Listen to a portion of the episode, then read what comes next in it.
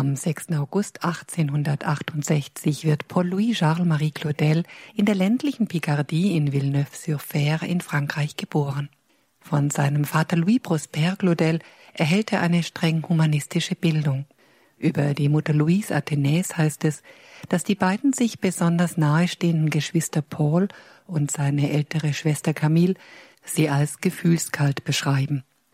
Die ganze Familie ist dem katholischen Glauben ausgesprochen feindlich gesinnt und somit bildet die Erstkommunion vorerst auch den Schlusspunkt von Pauls religiösem Leben. 1881 kommt die Familie Claudel nach Paris. Das Lycée Louis le Grand vermittelt dem jungen Paul die klassisch-philosophische Bildung und im Anschluss daran beginnt er 1885 mit dem Studium der Rechte. Im darauffolgenden Jahr, am 25. Dezember 1886, geht Paul Claudel in das Weihnachtshochamt der Notre-Dame-Kathedrale von Paris. Wie er selbst in seinem Werk Meine Bekehrung formuliert, ist es die traurige Zeit der 80er Jahre, jener Epoche der Hochblüte der naturalistischen Literatur. Alles, was in Kunst, Wissenschaft und Literatur einen Namen hat, ist irreligiös. Alle sogenannten großen Männer des ausklingenden Jahrhunderts haben sich durch Feindseligkeit gegenüber der Kirche ausgezeichnet. Mit 18 Jahren glaubt er also, was die Mehrzahl der sogenannten gebildeten Menschen jener Zeit glauben. Er glaubt, alles sei Gesetzen unterworfen und diese Welt sei eine Verkettung von Ursachen und Wirkungen, welche die Wissenschaft bereits übermorgen vollständig entwirren wird. All das kommt ihm sehr betrüblich und äußerst langweilig vor. So kommt er auch am ersten Weihnachtstag nicht aus einem religiösen Grund in die Kathedrale, sondern er hat die Vorstellung, er könne in den katholischen Zeremonien, wie er selbst in seinem Werk Meine Bekehrung schreibt, ein geeignetes Reizmittel und den Stoff für ein paar dekadente Übungen finden. Mit nur mäßigem Vergnügen wohnt Claudel dem Hochamt bei. Aus Langeweile und weil er nichts Besseres zu tun hat, geht er auch am Nachmittag noch in die Vesper. Als die Knaben der Singschule das Magnificat singen, geschieht blitzartig seine Bekehrung. Es vollzieht sich ein Ereignis, das für sein ganzes Leben bestimmend sein soll. In einem Nu wird sein Herz ergriffen und er glaubt.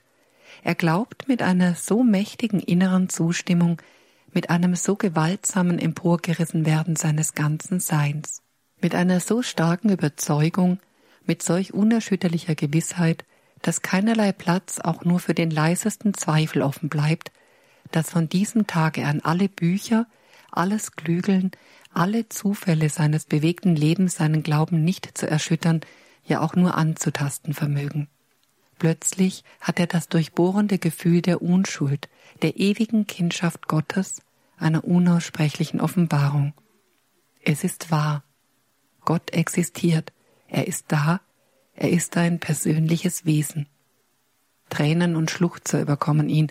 Dem jungen Mann, er ist 18 Jahre alt, ist zur Gewissheit geworden, dass Jesus Christus der Sohn Gottes ist und dass die Hölle überall dort sich befindet, wo Christus nicht ist. Doch seine philosophischen Überzeugungen bleiben vorerst unangetastet. Nun beginnt ein hartes Ringen sein geistiger Widerstand, die bisherigen philosophischen Überzeugungen und Ansichten zugunsten der neu eingegossenen Glaubensgewissheit aufzugeben, dauert vier leidvolle Jahre. Er will nichts aufgeben von dem Leben, das ihm offen steht. So bleibt er vorerst den Sakramenten fern, nimmt jedoch am Leben der Kirche teil. Rückblickend schreibt er Junge Menschen, die so leichtfertig ihren Glauben wegwerfen, wissen nicht, was es kostet, ihn wiederzuerlangen, mit welchen Qualen sie dafür bezahlen müssen. Der Gedanke an die Hölle und auch der Gedanke an all das Schöne und die Freuden, die zu Opfern meiner Meinung nach die Rückkehr zur Wahrheit mir auferlegte, waren es vor allem, die mich zurückhielten. Ich kannte keinen Priester und hatte keinen einzigen katholischen Freund.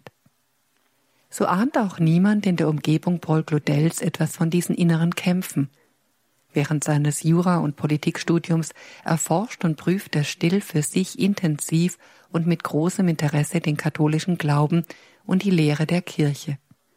In dieser Zeit vollzieht sich in ihm das Erwachen der Seele und der dichterischen Fähigkeiten. Seine Vorurteile verschwinden nach und nach und seine Ängste hören auf.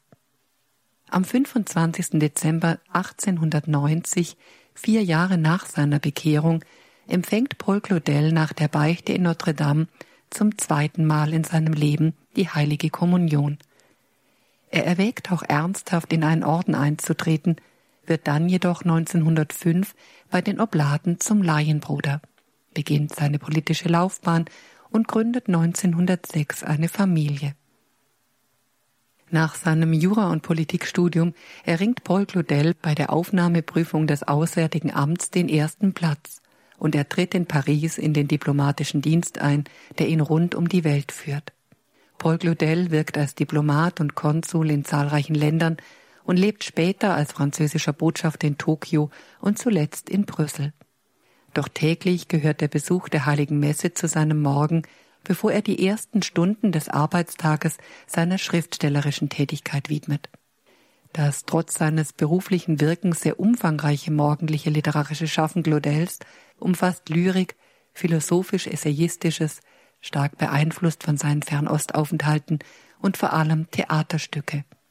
Heute kann Paul Claudel als der wohl größte Dichter und Schriftsteller des Renouveau Catholique, der katholischen Erneuerungsbewegung in Frankreich bezeichnet werden.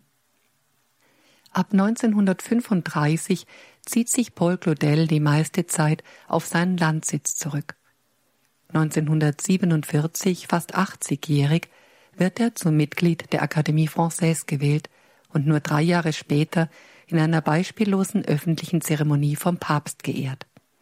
Paul Claudel hat sich von wenigen dichterischen Arbeiten abgesehen, die letzten 25 Jahre seines Lebens fast ausschließlich mit der Bibel beschäftigt. Am 23. Februar 1955 liegt Paul Claudel auf dem Sterbebett.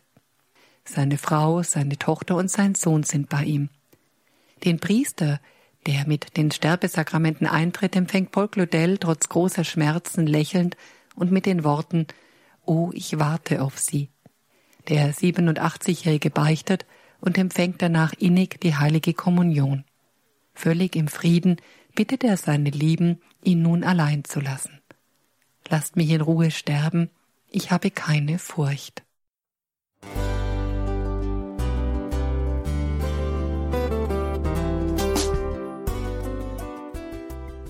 Liebe Zuhörerinnen und Zuhörer, vielen Dank, dass Sie unser CD- und Podcast-Angebot in Anspruch nehmen. Wir freuen uns, dass unsere Sendungen auf diese Weise verbreitet werden. Dieser Dienst ist für Sie kostenlos. Für uns ist er allerdings mit einem nicht unerheblichen finanziellen Aufwand verbunden. Deshalb sind wir für jede Spende dankbar. Alle Bankverbindungen unserer Spendenkontos können Sie über unsere Homepage horeb.org unter dem Menüpunkt Spenden einsehen. Dort besteht auch die Möglichkeit, online zu spenden. Natürlich nach den neuesten Sicherheitsstandards. Sie können diese Informationen auch bei unserem Hörerservice unter der Telefonnummer 08328 921 110 erfragen. Ich wiederhole die Rufnummer 08328 921 110. Vergelt's Gott für Ihre Unterstützung. Ihr Pfarrer Kocher.